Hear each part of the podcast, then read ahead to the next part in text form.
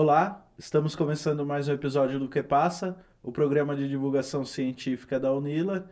Eu estou aqui com o Jackson e com a nossa já amiga professora Aline Totti e hoje a gente vai falar sobre os segredos do café. Professora, se apresenta para quem não te conhece ainda. Tá, então, é, como você falou, né? Meu nome é Aline, eu sou da área da Química, sou graduada em Química, né? E tenho mestrado, doutorado e pós-doutorado, todos na temática café, né? Ciências de alimentos e os tópicos da dissertação, tese, né? E pós-doutorado foram todos na área de café, sempre visando a qualidade, né? Então, por isso que eu estou aqui hoje para contar os segredos do café hum. para todos vocês. Então já vamos desvendar o primeiro segredo, professor. O café é uma das bebidas mais populares no mundo, né? Pelo que eu vi na internet, acho que é a segunda bebida mais popular do mundo. É, mas qual a origem do café? O café ele tem origem na, naquela região ali do Oriente Médio, né, na Arábia, principalmente. E conta, né, se diz, né, histórias, né, que a planta do café se desenvolveu, se, é originária dali, né, se desenvolveu muito bem ali. E as cabras, né, comiam aquelas frutinhas e ficavam mais dispostas, né? Então se começou a é, ter essa cultura de primeiro comer os frutos e depois se desenvolveu a bebida, né? Mas isso foi tudo naquela região. E por causa dos benefícios dessa bebida, né, que a gente já vai falar sobre eles, essa foi difundido primeiro na Europa, né, e depois para os outros continentes, mas uh, a origem é ali no Oriente Médio. E como que ele se tornou uma bebida assim tão popular? Foi logo assim de cara, logo naquele início? Sim. Por quê? Por que, que é Porque os benefícios são notórios e são imediatos, né? A gente bebe o café, né? Porque a primeira sensação que vem é esse de despertar, de aumento de concentração, de disposição, né? Isso tudo causado pela cafeína, principalmente. Tem outros componentes do café que são bioativos, né? Temos, também pode falar sobre isso. Mas principalmente pelo efeito da cafeína, isso você bebe, você sente esse bem-estar, né?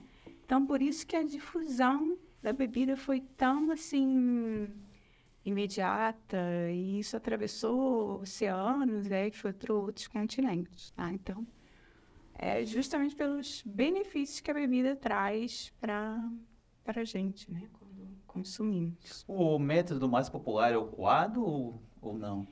Aqui no Brasil, né? Ah, assim, sim. dependendo de onde você vai, né? Na Europa a gente tem aquela cafeteira italiana, tem o expresso que é muito difundido, né? Então, assim, na França tem aquela é, prensa é. francesa. Então, depende de onde você vai, você tem um método de preparo preferencial da população, né? Mas, não, digamos assim, não existe método certo, método errado, né? É um método de preferência individual, né, de cada país, né? Professora, a, a culinária em si já é meio que uma alquimia, assim, né? Uhum. E aí eu queria entender é, a, os impactos da ciência, né? Como que a ciência entra na produção e no preparo do café?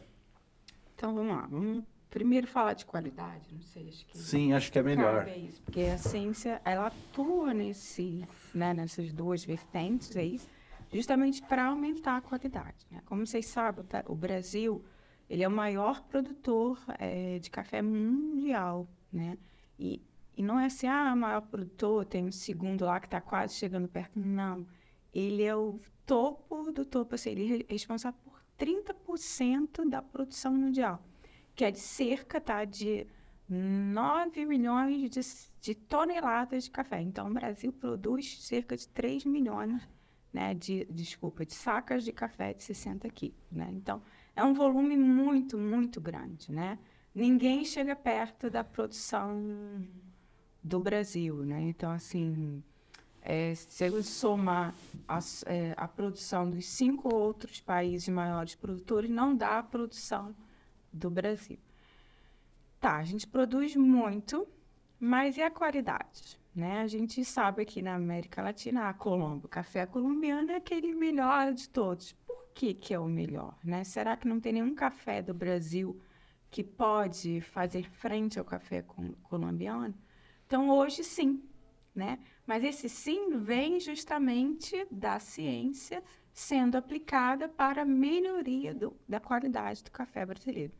Então, quando eu falo assim que eu brinco aos nove segredos do café, é porque existem várias etapas que têm que ser bem conduzidas para, para se chegar num café de ótima qualidade.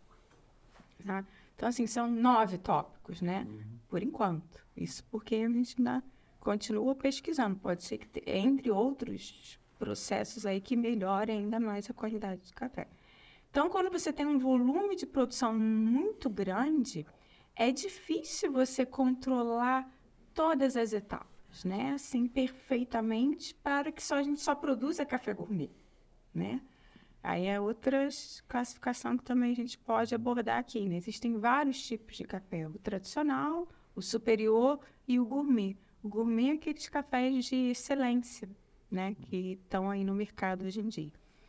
Então, ou seja, controlar todas essas etapas é muito difícil, né? Ou seja, o cara tem que plantar adequadamente, ele tem que colher adequadamente, mas não só isso, o clima e o solo da região tem que ser adequado, né? Existem várias espécies de café, qual é que dá o melhor aroma, né? O melhor sabor. Então tem toda uma, uma questão ali. A polinização, né? Que hoje aí as abelhas pobrezinhas estão sendo dizimadas. Isso também influencia qualidade do café. O beneficiamento, que é a etapa pós-colheita, né? O café é um fruto, né? E ele tem uma polpa. E essa polpa não se faz a bebida, ela tem que ser descartada, a gente usa a semente, né? O grão do café. E esse processo de despolpamento, né, que envolve tanto secagem e você retirar essa polpa, se chama-se beneficiamento, né? Você transforma um fruto em grão que é para produção de amendoim. Ele tem que ser muito bem conduzido, tá? Porque a polpa é algo úmido. Se ela, se você não faz adequadamente, aquilo fermenta e estraga o grão do café, tá? Então isso tem que ser conduzido de maneira adequada. Aí depois nós temos ali o grão. Aí vai para a indústria fazer a torrefação. Como é que é a torrefação? Existem muita variedade de torre, é, torradores, de velocidade de torra, de temperatura. E isso também afeta qualidade. Aí depois a gente está com pó. Aí como é que eu vou preparar esse café? É, vai ser é, por café expresso, coado, entendeu? Então a gente tem cafés mais adequados para máquina de expresso, para é, da prensa francesa. E até a, a questão do armazenamento né? Como é que eu vou armazenar esse café? Café não tem validade. Assim, as empresas são obrigadas a colocar, né? Uhum. Mas isso venceu, eles recolhem, né? Muda a embalagem, carimba de novo e volta para o mercado. Mas será que não tem validade mesmo, né? Então, ou seja, esses são muitos, muitos, muitos uhum. fatores que afetam a qualidade. Então, a ciência, ela atua nesses aspectos, tá? Qual é o melhor clima? Qual é o melhor solo? Qual a melhor maneira de colher o café? Qual a melhor maneira de beneficiar o café? Qual é a melhor maneira de torrar? Entendeu? Então, os estudos estão nesse sentido. Volume, aí tem toda também a pesquisa, eu falei na, na parte química, né? Mas também tem toda a pesquisa agrícola, né? De volume de produção, de pragas, isso tudo a ciência está ali atuando hum. em todos esses fatores, né? Porque o Brasil é o maior produtor e tem que cuidar dessa produção. Né? Pra... Eu vou sair um pouquinho da, da sua área de pesquisa, professora, para perguntar. Eu, eu, fiquei com uma dúvida. Porque a gente que mora aqui no, no, interior, né, a gente vê sempre aquelas plantações de teste de, de milho, de, de soja, com, com grãos modificados geneticamente. O café também tem esse tipo de pesquisa, a senhora sabe? Olha, essa é uma área que não é minha área, uhum. mas eu acredito que tem, assim, né? Questão de, de melhoramento, melhoramento genético. genético, tá? Mas eu não sei como é que tá essa parte uhum. ainda. O que eu sei é o seguinte, existem duas espécies mais comercializadas, né? Que é o café uhum. arábica e o café conhecido como canéfora ou robusta, tá? Só que a superioridade do arábica é muito maior é, aromaticamente, em termos de sabor, de qualidade, né? que a gente aprecia mais o arábico. Mas o robusta tem o seu mercado, porque ele dá mais corpo, tá? Para bebida, né? Porque a gente, que nem é, que nem aquela, ah, parece um chá que eu tô tomando, não parece café. Então, o robusta, ele confere esse corpo. Então, a gente tem essas duas espécies, mas dentro de cada espécie, a gente tem uma enorme, uma grande variedade de variedades, né? A uhum. espécie é a variedade do café. Então, assim, dentro dessas subespécies, pode sim ter uma questão de melhoramento, tá? Eu sei que quem pesquisa muito isso é o Embrapa, né? Que, é, que ajuda nessa parte agrícola de desenvolvimento. Mas eu confesso que não é uma área que eu estou muito por dentro e fa fa familiarizada. Uhum. A senhora falou que tem o Robusta e o Arábica. O Arábica é esse mais popular que a gente que é o mais popular no Brasil ou é o Robusta? Não, os dois são populares, os dois. Só uhum. que são cafés diferentes, né? uhum. né? geralmente, esses comerciais são blends. Uhum. Tá? Blend das duas. Justamente porque você tem o Arábica que te confere uma superioridade aromática, mas você tem o Robusta que te confere corpo. Então, você faz um blend desses grãos e faz uma bebida, entendeu? Mais adequada ao comércio, né? ao gosto do brasileiro. Que não, então, isso é outra questão, né? O brasileiro não bebe café bom, né? São poucos. Agora que a gente está começando, né, ter no mercado aí uma variedade muito grande de cafés gourmet. Mas o brasileiro não sabe tomar café. Não que ele não saiba, não que não possa saber. É porque é o seguinte, imaginem, cafés superiores, né? Eles, quem compra? O mercado externo. Estados Unidos, Alemanha e Itália, que são os maiores consumidores, né? Quer dizer, a gente agora é, uma, é o segundo maior consumidor. Né? O primeiro vem os Estados Unidos, né? em terceiro a Alemanha e depois a Itália. E eles consomem que cafés? Os melhores cafés nossos, né? Tem, eu tem uma cooperativa em Minas Gerais, que é a maior do Brasil, e a Itália chega lá, a Illy Café, que é uma marca de café muito famosa lá, vai lá e compra tudo, assim. Aquele produtor teve um, um café que recebeu uma nota excelente, ele vai lá não quer saber. Tudo meu. Pá, pega e leva para a Itália. Então a gente nem sente o cheirinho desse café aqui, né? Mas aí eu já esqueci a pergunta. Mas isso também é uma mística que o brasileiro gosta de café forte, né? E às vezes você vai fazer um, então. um mais gourmet e eles acham que é uma coisa mais fraca.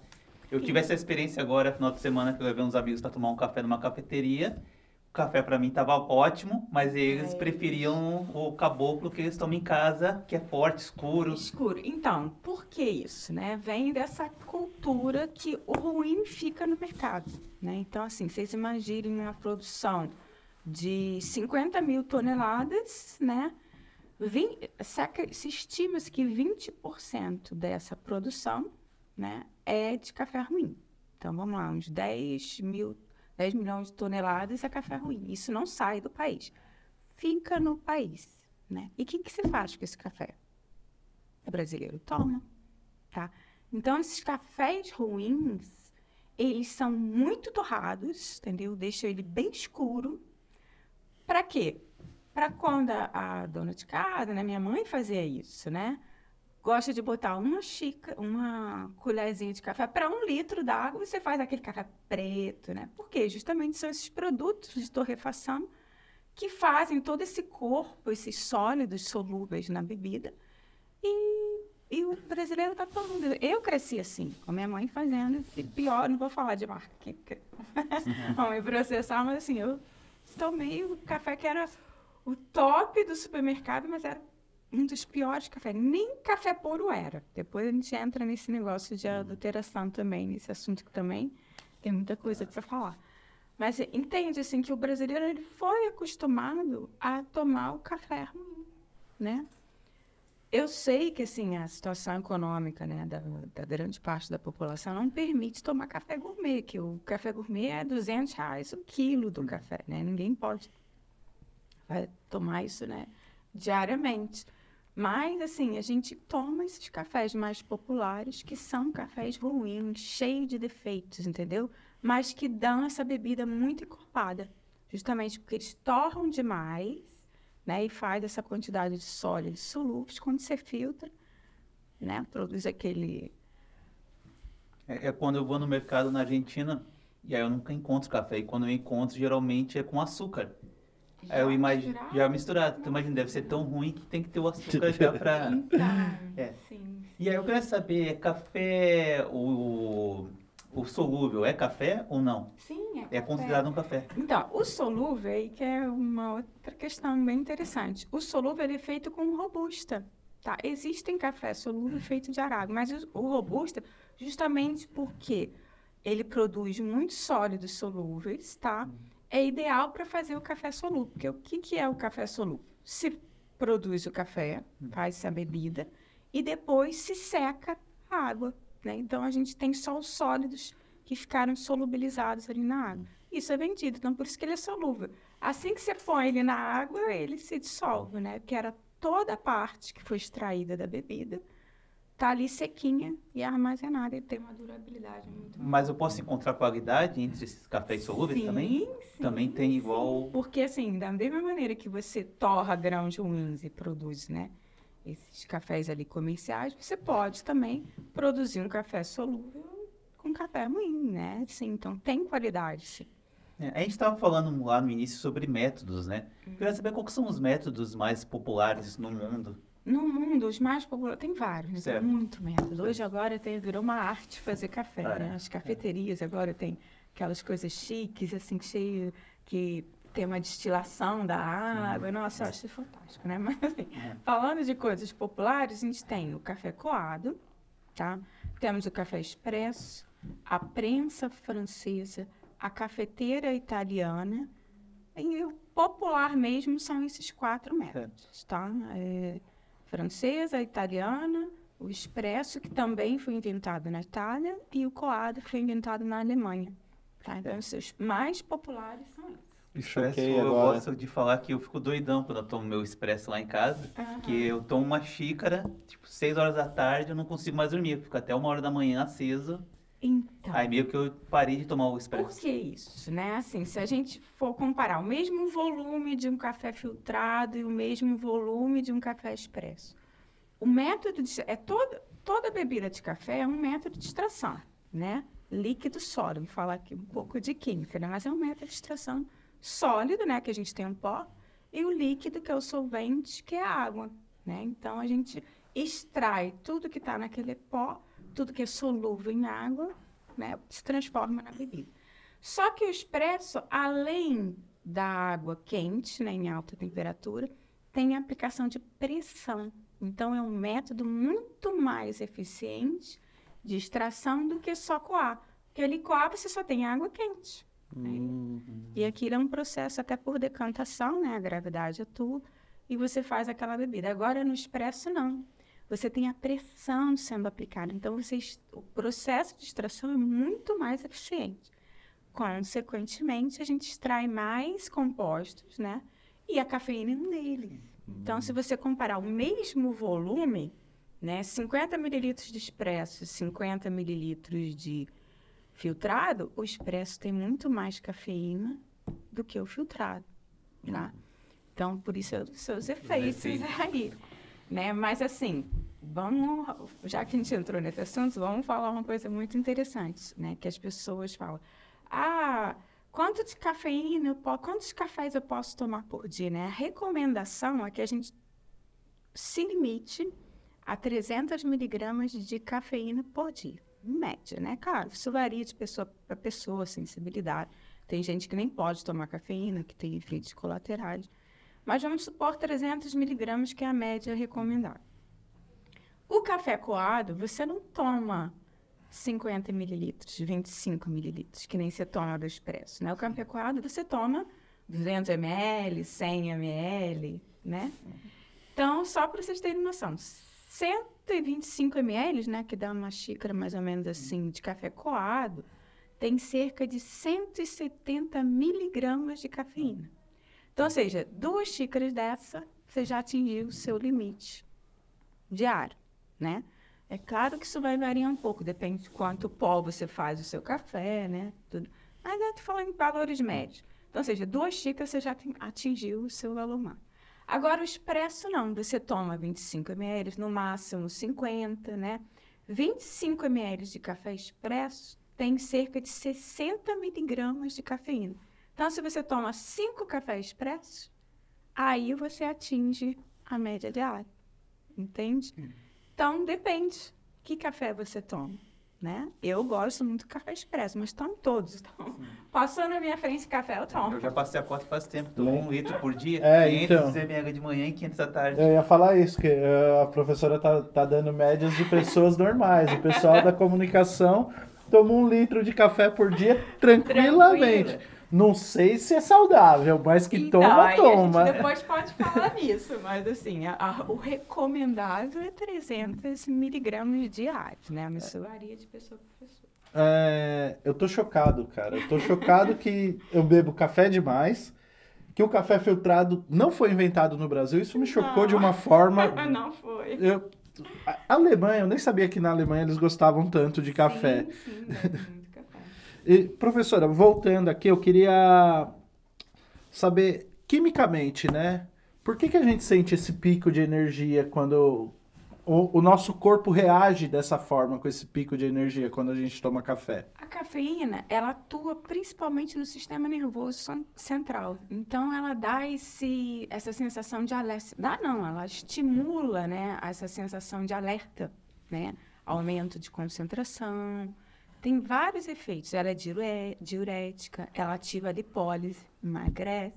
Então, o pessoal vai para academia e toma cafeína justamente que que além, dúvidas. de- que além dessa energia, né, que essa disposição, ela ativa a lipólise, né, a queima de gordura, né? Então, assim, existem muitos efeitos benéficos, mas também existem aqueles efeitos maléficos, né? O excesso de cafeína causa palpitação, problemas cardíacos, estimula o suco gástrico, tá? É, as pessoas têm mais ansiedade, aumenta esse quadro de ansiedade, tremores, entendeu? Então, não sei como é que vocês ficam no final da tarde. né?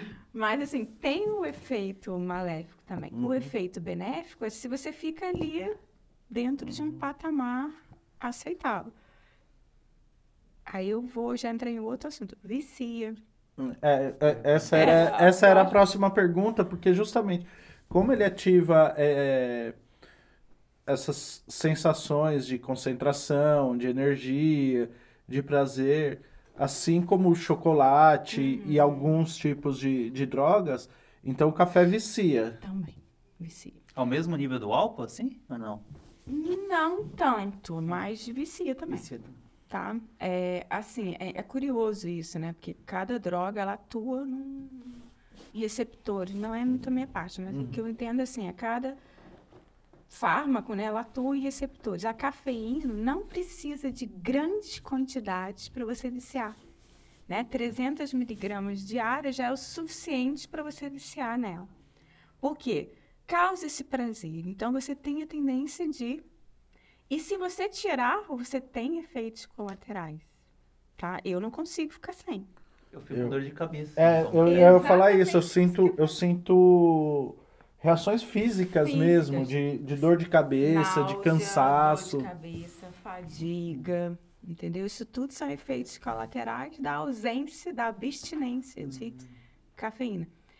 É assim, ela não precisa tanto para viciar, mas também não requer muito para a gente ficar sem ela, Uhum. tá? Alguns dias sem a cafeína, você supera essa, seu vício, né? Então, assim, tem o bom e o ruim, né? Ela vicia, vicia. E, assim, é o que eu falo, tudo moderadamente não vai causar mal à saúde, né? A gente tem que ser ponderado nas coisas. Tudo que em excesso faz mal, né? Moderado, então, assim, eu procuro tirar o melhor do café. Eu preciso, acordei, nem fala comigo, eu preciso tomar meu cafezinho que é para arrumar aqui os neurônios, né? Então, assim, você tem que ponderar as coisas, né? E, e- e todo esse ritual, eu não sei como, como funciona para as outras pessoas, mas para mim, de manhã é um ritual. Eu acordo, vou lá, faço minha higiene, aí vou fazer um café coado. Até tem em casa aquelas cafeteiras de, de cápsula, cafeteira dessa mais simples, mas é, eu não sei, acho que é de família. Eu via minha avó fazendo, minha mãe fazendo, então para mim é um ritual de manhã sentar, ir para a cozinha, fazer um café coado, sentar e tomar o primeiro café da manhã para o dia começar, senão não. Então, eu sempre, eu, às vezes eu, eu, faço isso numa reflexão, numa palestra que eu dou que chama justamente Café e seu segredo, assim, por que a gente gosta de tomar café? Não é só o, o gosto, né, o sabor da bebida, existe todo um ritual você se prepara, você chama um amigo, né? Tem aquela uhum. coisa da gente estar tá em casa de manhã, mas aqui, a pausa no trabalho. Poxa, vamos ali tomar um cafezinho? Isso é um ritual social. As pessoas se reúnem em volta do café. Né? Então, existe todos esses estímulos prazerosos que nos levam a tomar café. E aí eu entro em um outro assunto. Olha como é que é curioso isso. Você está aqui, se alguém faz um café lá no final do corredor, a gente sente, né? E isso causa um estímulo na gente. Nossa, Tá na hora de parar, tá na hora de tomar um café, tá na hora, né? E esse estímulo é um estímulo sensorial químico, tá? Você sente aquele cheiro e o café é uma das bebidas mais aromáticas que existe, tá? Só para vocês terem noção de quantidade, vai parecer pouco, mas é muito isso. Café ruim, né? Ah, os cafés têm cerca de 10 gramas de aroma para cada quilo de café. Parece pouco, vai, 10 gramas, né? Para um quilo. Mas isso é muito, muito, muito, muito, muito. Tá? Geralmente, essas quantidades é micrograma por quilo. Né? Se alguém cortar uma maçã lá no final do corredor, você nem vai suspeitar. Mas se alguém fizer um café, a gente vai sentir esses aromas chegando aqui, né? E isso provoca um estímulo muito grande na, nosso, na nossa vontade, né? De, a gente tem uma memória sensorial. Né? Uhum. Né? O perfume que a nossa mãe usava, né? A, se você entra num museu e sente um prazer, você sente aquele cheiro. Nossa, esse cheiro me lembra uma coisa agradável. O café, assim, né? É, e quando eu vou no mercado, ultimamente, eu vejo os cafés descafeinados. E aí, quando eu vejo, eu imagino que deve ser tipo cerveja sem álcool, né? aí eu não tenho coragem de comprar. Eu qual que é a diferença? Tem diferença no gosto? Tem diferença que eu não vou ter essa tem, aceleração? Como tem é? diferença, sim, tá? É, existe uma diferença sensorial no café sem cafeína e com cafeína. Hum. Pessoas que não têm paladar muito bom não conseguem perceber tá? Você tem que ser muito treinado para você sentir a diferença, tá? Mas assim, o que, que não tem no café descafeinado? Tem tudo menos a cafeína, tá? Então ele não vai te provocar essa sensação que eu procuro no café. Que eu acho a maioria procura. É. Né? Mas você pode ter o prazer social de sentir aquele aroma, de sentar com o amigo para tomar um café sem a cafeína. Porque tem gente que não pode tomar. Uhum. Tem gente que tem problema de estômago, problema de coração, né? A cafeína, às vezes, tem um estímulo tão grande naquela pessoa que ela não dorme à noite. Né? Então, assim, ela é tem efeitos colaterais muito fortes para certas pessoas. Então, para que deixar de tomar o café, né? Toma também, porque é uma bebida gostosa, né? É um, algo muito bom, né? E deixa, tem é, uma idade recomendada para começar a tomar café? Porque eu tenho visto jovens tomando café. Eu tava na cafeteria outro dia, tinha uns adolescentes, aí eu fiquei pensando, não, será? Nunca soube disso. Não, não nunca tem. Soube disso. É porque gente... tem um papo que fala que criança não pode tomar é. café, né? Não, isso não, não, Minha mãe botava café na mamadeira, juro. Minha mãe botava café na mamadeira, mas é claro que era uma gotinha para acostumar, né? Hum. Assim, não existe. Existe, assim, claro, a gente está falando daquela dose de 300 miligramas que eu falei com uma pessoa adulta com média uhum. de 70 quilos. Né? Uma criança tem metade do peso, hum, né? supor. Uhum. Então, a dose menor. é muito menor, tá? Para adolescentes que estão tá, em fase de crescimento, né, se recomenda 170 miligramas de cafeína por dia, não mais que isso, né? Então, não tem nenhuma contraindicação, só que uma quantidade menor. É, tem um, um, processo na produção de café que é a, a chamada quebra do grão, né? É a moagem. A moagem, né? Uhum. E eu queria entender quais são as principais tecnologias envolvidas nisso. Então, existem várias, né? Isso é mais da parte de engenharia, uhum. mas assim, existem moinhos de bola, né? Que é por maceração, existem lâminas, então assim, uhum. existe uma série. Não é o processo mais importante. Uhum. Porque assim, você moer, você está quebrando os grãos para você preparar aquilo para um processo de extração, né? Porque se você tem um grão inteiro, você extrai menos do que ele se, se aumenta a superfície de contato. Né? Hum. O que é importante é como você moe para o certo preparo da bebida. Hum. O café coado, você costuma se usar aquele pó mais fino, a granulometria menor possível, tá? Para um café expresso, que o método é muito eficiente, né, e o filtro não é tão, os poros dele são um pouquinho maior, você requer uma granulometria um pouco maior, tá? Então, sim, que você a eficiência de extração você tem no café expresso e o poro é um pouco maior, então você não precisa moer tanto, né? Então você tem uma granulometria mais grossa, média, baixa. Isso que é importante do, do processo de moagem. Tá? Ah, professora, falando em processos, eu lembrei que tem alguns cafés que passam pelo sistema digestivo. Ah, de, tem, é, tem um animal pequeno, tem é, o do jacu, que é um, um pássaro. Vários tem. Tem um, um, mais famoso um é marsupial. É, é, acho que é, um, é um marsupial, né? Da, isso, da, da asiático. E na pesquisa para esse programa, me deixou cho... esse programa tá me deixando chocado a cada pergunta. Eu descobri que também tem um, um processo que é com, passa pelo sistema digestivo de elefantes Sim. também, acho que na Índia. E aí eu queria entender por que, que é, é esse processo de passar pelo sistema digestivo de de, de animais melhora o, o café? Então, vamos lá. O, o aparelho digestivo né, da, da maioria dos animais, o que, que ele faz? Ele despolpa o fruto. Os, os animais não processam o grão, né? então eles eliminam o grão. Então, é um processo de beneficiamento natural, tá? E é óbvio que ali dentro do animal tem toda uma questão de flora intestinal, de suco gástrico, que eu não sei explicar como é que é, não uhum. entendo de animais, mas que provoca um processo fermentativo bem leve, né? Que causa essas notas agradáveis no café, tá? Eu nunca provei nenhum café de nenhum animal, porque eu nunca tive dinheiro, porque são caríssimos, uhum. né? Para você produzir um quilo de café, é, o copo Luaca, que é o mais famoso, uma xicrinha de café copo Luaca está a 25 dólares aí em certas cafeterias. Eu nunca, nunca tive dinheiro para pagar isso, né? Mas é, entendeu? É um processo de beneficiamento, por isso que eu falo que os processos são importantes, que causou uma modificação química no grão que depois de torrado dá uma bebida, dizem, de excelente qualidade. Eu nunca provei.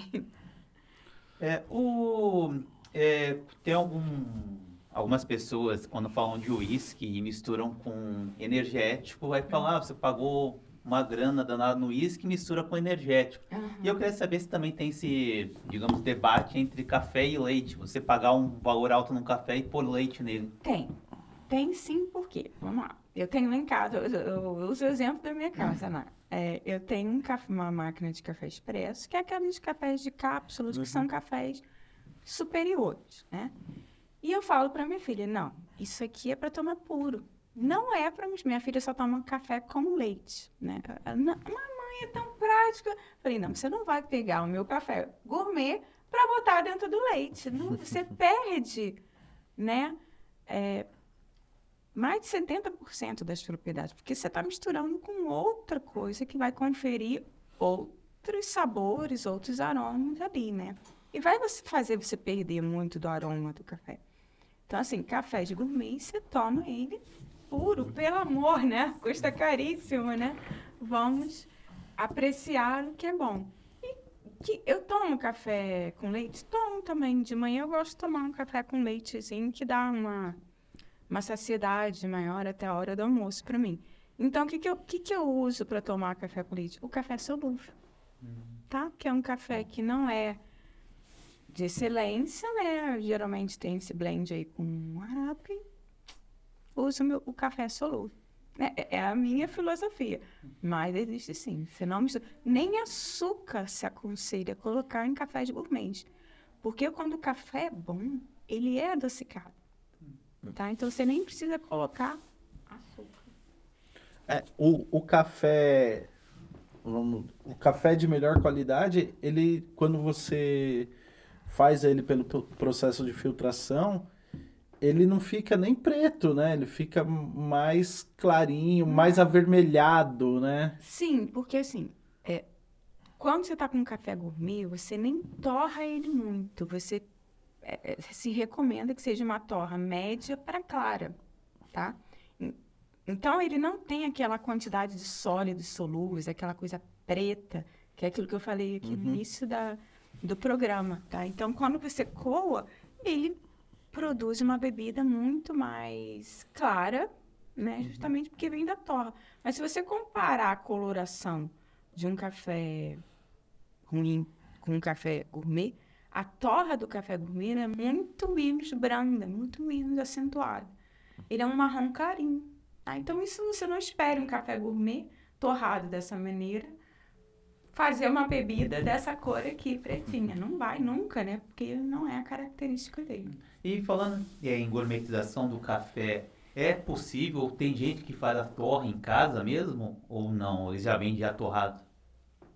Olha, já, tem pessoas que já estão fazendo, né? Eu estou tentando comprar um torradorzinho é, pequenininho para eu fazer, porque eu gosto, né, de, uhum. dessas coisas. Só que, assim, no Brasil isso é muito raro? Porque dá trabalho você torrar. E você tem, tem que ter todo um conhecimento de como torrar, né? Não é só colocar ali, tem gente que torra, né? Na África, por exemplo. Se você for num, na casa de uma família africana, eles vão pegar o café cru, ali seco, né? Grão, e vão torrar numa frigideira. Vai torrar? Vai, mas não é a melhor maneira de torrar um café. Você tem que aplicar temperatura, velocidade, fluxo de ar. Ah, esse café é ruim, então eu vou torrar ele de uma maneira bem lenta. Ah, esse café é muito bom, eu vou torrar numa velocidade média. Entendeu? Tem toda uma. Pode, se pode torrar em casa, mas assim, como é que vai, você vai fazer? A qualidade é mais difícil de manter. É, é mais difícil. Você tem que ter um processo.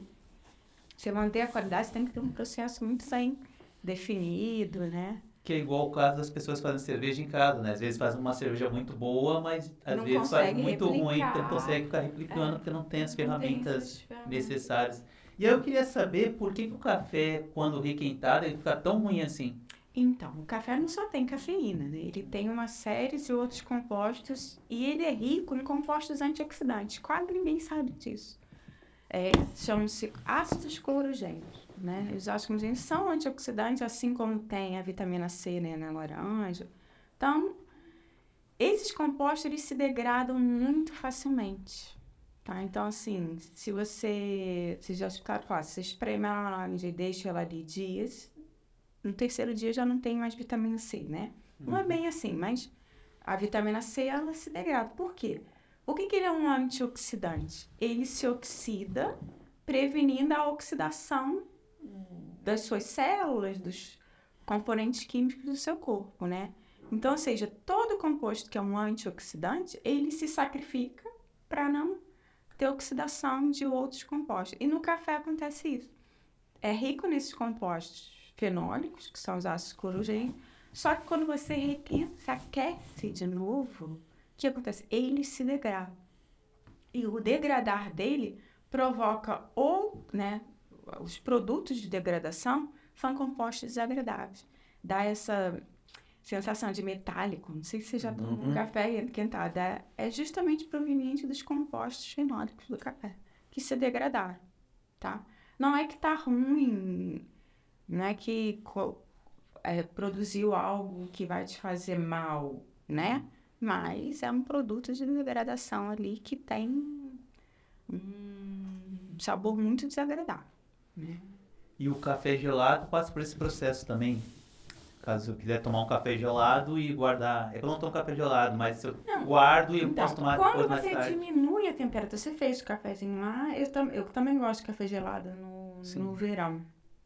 Eu faço café e guardo ele na geladeira. Então você não está degradando, você está hum. conservando. Hum. Então ele não acontece esse processo. É claro, com o passar dos dias, né? Hum. Na presença de oxigênio, esses compostos vão se oxidando. É mais lento o processo. Mas né? é bem mais lento, né? A temperatura acelera esse processo de degradação, né? Hum. Não, não, não, não, com esfriamento. Então, catalhada Tá é, professor, eu queria saber, né? A, o Brasil é um produtor de destaque, mas a gente tem também a Colômbia, que é um café famoso. Uhum. Quais são os outros grandes produtores de café aqui na, na América Latina? Tem o Peru também. A gente, todos os países, assim, é, Colômbia, Peru, né, até o Paraguai, produzem café. Mas os, na América Latina, grandes produtores é Brasil, Colômbia e Peru.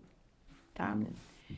E por que, que a Colômbia produz um café de excelente qualidade? O Brasil também produz, tá? A gente tem ali o sul de Minas, o norte de São Paulo, aqui até o norte do Paraná, tá onde se produzindo, porque se tem se investido muito nessa questão de qualidade, sim. Mas por que, a Colômbia, décadas, né, produz um excelente café? Primeiro, que é um país muito menor. Segundo, que a produção da Colômbia é muito menor em relação ao Brasil. E lá, o que, que eles fazem? Eles, o, o grande lance é eles estão em altas atitudes, excelente para o café arábica se desenvolver, tá? E a colheita deles é manual, tá? Eles, né, os leis trabalhistas, enfim, eles têm a capacidade de pegar um grão de cada vez. E assim, quando isso por isso que no Brasil tem 20% da produção é café defeituoso. Se vocês olharem, não sei se vocês já viram, eu queria ter trazido uma foto, não foi possível. O cacho do café, né? A árvore do café, ele produz em cachos assim. No mesmo cacho, o cacho é enorme. Tem grão, tem frutos maduros, totalmente verdes, meio termo, tá? Como o Brasil é o maior produtor, ele não tem como botar trabalhadores para ir só pegando o que está maduro. Isso levaria e seria muito custoso, né? Então, o brasileiro, ele faz ou a derriça, pega aquele caixa e faz numa peneira, ou por maquinário, pega tudo. Entendeu? Então, esses grãos defeituosos, o que, que é o grão defeituoso? Aquele que não está maduro ou aquele que passou do estado de, de maturação adequado, tá? Então, esses grãos ficam ali incorporados. Tem métodos de separar, mas a grande maioria fica. Na Colômbia, isso não acontece. Além das altas altitudes que produzem cafés muito bons quimicamente, o trabalhador vai lá e só pega os que estão no ponto de maturação certa. Daqui a uma semana vão lá e pegam o que sobrou. Entendeu? Então, o beneficiamento dele, a colheita, né? é feita de maneira muito pontual e adequada, tá? Então, ou seja, eles não têm defeitos nos grãos deles, né? Então, você já, já começa a gente saindo atrás deles, mas sem maneira de se que tanto é que o Brasil está produzindo cafés gourmets de excelente qualidade aí. E lá eles também tem esse mesmo problema do Brasil de ficar com uma qualidade ruim do café no país ah, ou eles conseguem ficar com uma. Não, com certeza. Só que eles não têm tantos grãos defeituosos como o Brasil tem, entendeu? Hum. Então, eu acredito que os cafés ali do mercado colombiano sejam de melhor qualidade em relação aos, do, do, aos nossos aqui, né?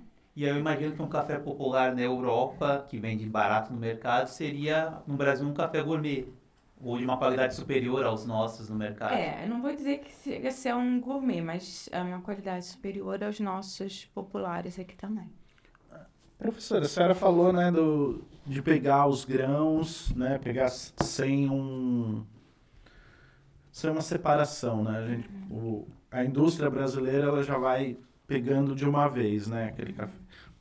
Mas no começo da nossa conversa, a senhora falou também de adulteração do café, né? Eu queria entrar nesse tema e falar um pouquinho sobre. Não, isso é um tema muito é, é, polêmico. Lembrando, não, eu queria fazer um, uma ressalva na minha pergunta, porque alguns anos atrás eu li, eu não lembro onde foi, mas que é, o café brasileiro tinha passado por alguns testes e tinham descoberto várias, vários contaminantes no café, né? É, pedaço de, de inseto, sujeira. eu queria falar também, além do, da adulteração, esses contaminantes, né? Então, é assim. A gente tem uma legislação que rege aqui o, o né, é, é esse, esse tópico no café. É permitido até 1% de coisas que não sejam café. Uhum. Tá? Justamente porque o processo de produção do café é muito complicado. Você vem de uma lavoura, é, o maquinário recolhe graveto, folha da árvore, então tem tudo isso misturado, né? Uhum. Aí você tem um processo de beneficiamento para tirar essa polpa, mas uma casquinha fica, né? É impossível, assim, quase que impossível, né? Não é impossível, vamos falar assim, nada é impossível. Tirar 100%, tá? Então, a própria legislação, ela permite. E no processo lá de torração, pode ser que você tenha resíduos de alguma outra coisa. Então, a legislação permite até 1%, né? Então, seria um quilo, né? Você ter ali uma grama de... É de coisas que não sejam. Que não são café. Que não são café, né? Adulterantes. Quais são os principais adulterantes? Por que, que eles são usados no café? Café tem um alto valor agregado a ele. Mesmo os de má qualidade, você tem ali quanto está o quilo do café hoje no supermercado?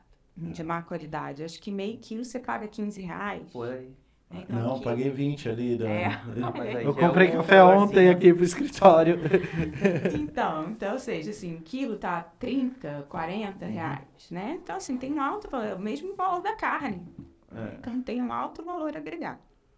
E por que se adultera? Justamente, se utiliza grãos, milho, cevada, trigo, que você, quando torra e moe, você não percebe a diferença tá? E esses grãos são muito mais baratos do que o café. Então ninguém vai botar lá alguma coisa que custe mais caro do que o próprio café, né? A gente só vai adulterar, né? A gente, né? Quem adultera só adultera quando se tem uma vantagem econômica aí. Né? Então é milho, milho. Você não sei se já tomaram café com gosto de milho. Eu já tomei. Né? Eu nunca percebi. É, então, as pessoas também não estão para você, você tem que treinar o seu paladar, Sim. né, para você conseguir perceber. Mas assim, até uma duas décadas atrás, né, a gente tinha as melhores marcas do mercado e não era 100% café, tá? Eu não vou falar marca, mas assim, essa marca que eu me refiro, ela não tinha nem o selo de pureza. Tem a BIC, uhum. tá emitindo esse selo. É um, não é um selo obrigatório, tá? mas as empresas elas aderem voluntariamente. Né? O selo da BIC de 100%. Isso significa que a BIC controla aquelas marcas que têm o selo de pureza. Tá? É óbvio, você está colocando outra coisa, você não está tomando café puro. Agora, inseto vem do processo de beneficiamento, né? extremamente mal conduzido. Tá? Ou seja, processo de fermentação inadequado, que aí atrai, isso lá na, na fazenda ainda, né? uhum. né? Que aí atrai insetos, você imagina uma polpa lá secando inadequadamente, vai atrair mosca, vai atrair... Então, aquilo é seco tudo junto, vai de qualquer maneira para a indústria, a indústria torra aquilo. Depois que torra, você não consegue mais, e moe, você não consegue mais distinguir, assim, ó, olho nu, ah, aqui tem uma perninha, você não consegue, que moeu, entendeu? E, e tudo adquire essa coloração amarronzada, principalmente quando se torra muito.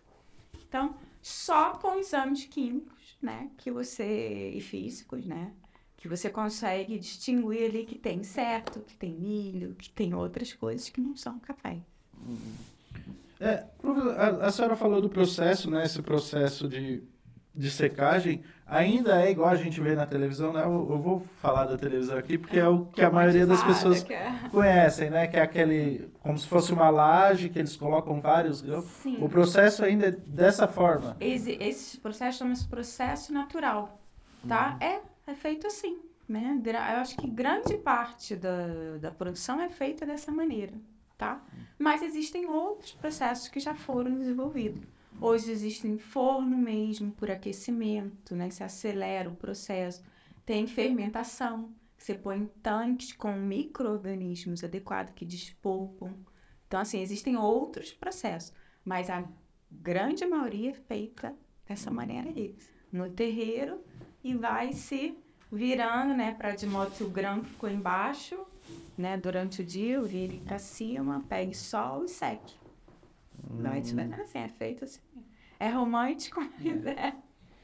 E aí eu queria saber sobre os principais mitos do café. Aí eu tenho três aqui que eu queria ver se dá para desvendar. Primeiro é se o café, quando eu vou fazer o café, principalmente coado, se eu posso usar água fervendo ou não. Tem a mística que queima o café. É, não se deve, justamente por causa dos compostos fenólicos, tá? É, o ponto ideal, né? Ninguém vai ficar com um termômetro ali, né? Ninguém tem essa paciência, não, geralmente. Sabe quando a água começa a ferver e começa a emitir as primeiras bolinhas, assim, bem pequenininhas, que você começa a escutar, assim, na chaleira?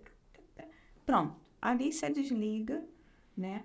Porque até você levar para sua cafeteira, já até abaixou um pouco a temperatura. A temperatura ideal para um café coado é 92 graus, tá? Que é onde você consegue extrair a maior parte dos compostos de interesse sem queimar ah, isso me lembrou uma coisa também. É, no processo de prensa francesa, ficam os olhos né, do, do café. Você, você consegue faz, ver ali, quando você serve, você consegue ver, ver os olhos do, do, café. do café ali. O que não é tão visível quando você faz por, por um processo de filtragem. Por quê? Porque na filtragem, os olhos ficam aderidos ao filtro, tá? Então você não consegue enxergar ele. Principalmente quem usa filtro de papel e pano. Tem uns processos de filtragem agora que são de aço inox. Não sei se você já viu. Eu já vi. Ele deixa passar. Tá? Então você consegue observar os olhos do café. Outro processo que é muito, bem, muito bom e, deixa a gente degustar os olhos do café, que também são bastante aromáticos, é o expresso. Sabe aquela espuminha que forma? Hum. Aquilo é feito do óleo de café. Hum. Tá? Então, é cremoso, né? Ela não fere, que é muito bom. E qual é a melhor forma de guardar o café? Na geladeira, se possível congelado. Dentro da geladeira? É, bem fechado, tá? É, eu, eu costumo utilizar um pote só para ele. E preto, sem pegar luz ou não tem essa? Sim, ao abrigo de luz, bem fechadinho, é. nada de deixar aberto, porque os aromas de outras, né? A geladeira sempre tem vários alimentos que ficou ali confinado e um pode passar para o outro ali. Então, bem fechado, se possível, congelar. Eu deixo o meu no congelador. Hum. Por quê? Como eu falei, o café é um dos alimentos, né, a bebida que mais tem aroma. E aromas são compostos voláteis. Mais temperatura, eles vão embora, vão se volatilizando, vão saindo ali, né? Então, você, para conservar eles, congelador, que é onde eles ficam se degrada menos e evita que eles se evaporem, né? Hum. Que ele volatilize. Eu nem vou oferecer o café que eu fiz aqui para a professora. Pois eu ia, bem que caía bem o cafezinho agora. Não vou passar essa vergonha, professora. Você falou que tinha um terceiro mito. Ah, sim. É, o terceiro mito eu queria saber, é, não sei se você já tomou café americano, se ele é ruim mesmo como considerado um café ruim, não. que eles não saibam tomar o café de verdade. Não, então, né? É aquilo que Não é um café ruim. Eles consomem café de bons também. Só que a maneira de preparo deles é muito diferente do paladar brasileiro. O brasileiro está acostumado com esse café forte, Sim. né? Eles fazem café chá. Para eles é um chá, entendeu? Então, assim, ou seja, a quantidade de pó proporcional à água é muito menor em relação ao brasileiro. Mas não é que o café é ruim, né? E assim, quando a gente define qualidade, qualidade, uma das definições é, é o acordo com as exigências, está de acordo com as exigências do consumidor. Entendeu? Então, assim, a nossa expectativa de café é que seja um café forte, né? Para eles, não. Para eles, café tem que ser daquela cor. Então, não é. É um mito isso também. Não é que o café é ruim. Eles podem estar consumindo um café gourmet, mas o modo de preparo deles é diferente do nosso. Tá? Posso falar mais um mito? Pode. Um mito que me perguntaram, mas eu lembrei tá. aqui. Um mito muito forte que eu escutava sempre a café mancha os dentes. Sim. Não é verdade, tá? a gente tem uma película, né, que se forma nos nossos dentes, assim, que é feita de saliva, micro-organismos ali. Quando a gente bebe café, é essa película que fica com o pigmento. Mas quando você escova, isso sai. Entendeu? E já tem estudos comprovando que o café não mancha os dentes. O cigarro mancha. O cigarro, as compostos do cigarro penetram, né? Na, na resina do dente, mas o café não. Aí esse é um outro mito. E tomar café com estômago vazio dá problema no estômago? Não é que dá problema. Tem pessoas que têm essa propensão à acidez estomacal, né? E o café geral, realmente ele aumenta a acidez do estômago, porque o café é uma bebida ácida. É que nem tomar Coca-Cola de estômago vazio, né? Coca-Cola é ácida e o café também tem uma acidez. Então você aumenta a produção de suco ácido. Então, depende da pessoa. Eu tomo café em jejum de manhã né? E não me causa nada. Mas se a pessoa já tem uma propensão, né? A úlcera, problemas gástricos, sim, vai causar um problema. E café à noite não é recomendado? Ah, não, não é pra recomendado. Para quem, pra quem quer é, dormir, não. Eu não posso. Eu, assim, até 6 horas da tarde eu tomo café. Depois eu não tomo mais, porque isso vai fazer com que eu não durma. Eu também sigo essa regra também. É, porque... O limite é 6, 7 horas, porque É, porque assim, eu sou sensível à cafeína. Eu tomo justamente que é pra... Já tá na hora de tomar a minha segunda dose diária. Justamente que é pra me causar esse estímulo, essa coisa. Aí se você toma à noite, né? Vai ter que causar. É só mudando um pouco do café mais para cafeína, um tempo atrás, não sei se ainda está na moda, é tomar cafeína para pós-treino, é pré-treino, pré né? Pré-treino. É aquilo que eu falei. Pré... Por que pré-treino? Porque ela aumenta essa disposição, ela ativa a lipólise, né? Aumenta seu seu, tipo, seu gasto energético, né? Te dá mais energia para você fazer o treino. Sim, né? Mas, mas eu ia perguntar, se a pessoa compra o produto, a cafeína para tomar, ou tomar um café, é o mesmo resultado ou a proteína, a cafeína... É o mesmo na, resultado, é a, a absorção coisa. da cafeína é eficiente das duas maneiras, né? Então, eu prefiro tomar um café para fazer dia do que ficar tomando essas coisas aí, que a gente nem sabe o que colocam, né? Tem muita alteração nesses produtos de academia, né? Que as pessoas também têm que ficar atentas a isso, né? O que, que está se tomando ali. Professora, obrigado pela presença mais uma vez. Esse programa eu fiquei chocado com várias coisas. Foi um dos programas mais legais que eu fiz. Ah, que bom, que bom. E a senhora quer falar mais alguma coisa? Não, não. Você tem mais alguma pergunta, Jackson? Não, acho que é só isso mesmo sobre o café. Tem. Se deixar, eu fico falando aqui umas três horas sobre café. Então, só agradecer a presença. Okay. Espero que a senhora volte de novo com novidades pra gente. Com certeza. Bom, esse foi mais um episódio do Que Passa. É, obrigado por assistir. Não se esqueça de deixar o seu like, ativar as notificações e se inscrever no canal. Se ficou com alguma dúvida, pode deixar aqui na caixa de comentários que a gente responde o mais rápido possível. E obrigado, até semana que vem. E bom café para vocês.